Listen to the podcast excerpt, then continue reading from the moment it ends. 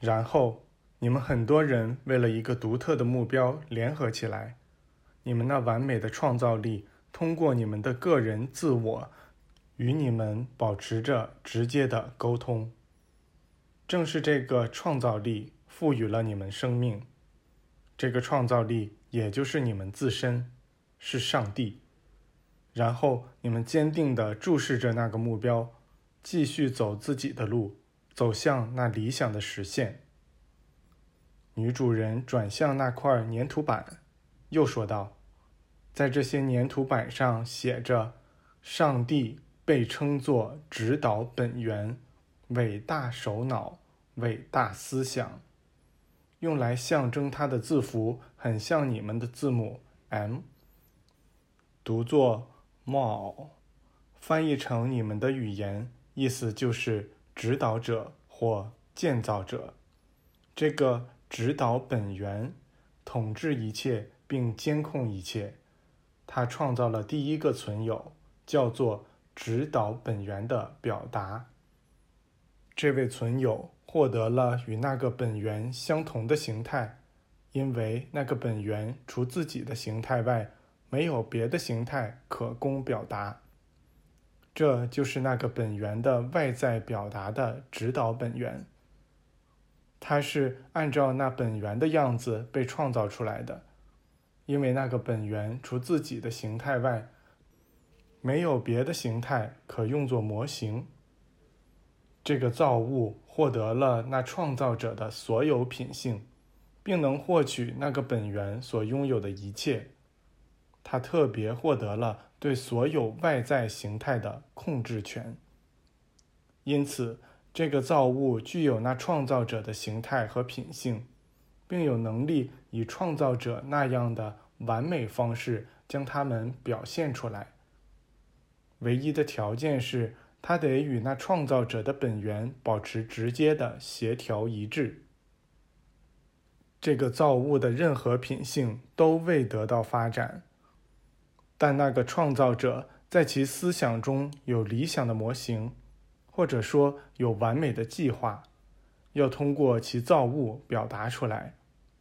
他将这造物置于理想的或完美的环境中，在那里他可以进行表达，也就是说，可以将他的所有品性在外面表现出来。因此。那创造者在制造出适于其造物完美发展的一切条件之前，是不会将其造物放在大地上的。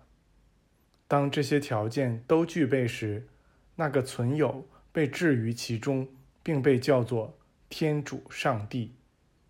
这个造物所在之处被叫做 “mo”，后来又被称为发源地。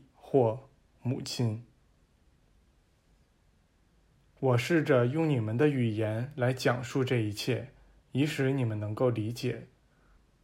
你们自己学会翻译这些粘土板后，就会看到更详细的内容。我着重提到了一些要点，这可以作为你们翻译工作的基础。不要以为我试图改变你们在其他地方。经过其他思考或研究之后形成的观点，我只是请你们暂时把那些观点放在一边。当你们把目前的研究深入下去后，如果你们愿意，可以自由地重新开始进行所有其他研究。我不想以任何方式来影响你们。所有研究都只是外在的，是得出结论的一种手段。假如得不出结论，达不到既定的目标，那功课就变成了无用的东西，无益的知识，毫无价值可言。第三章：一位灵修者的复活与扬升。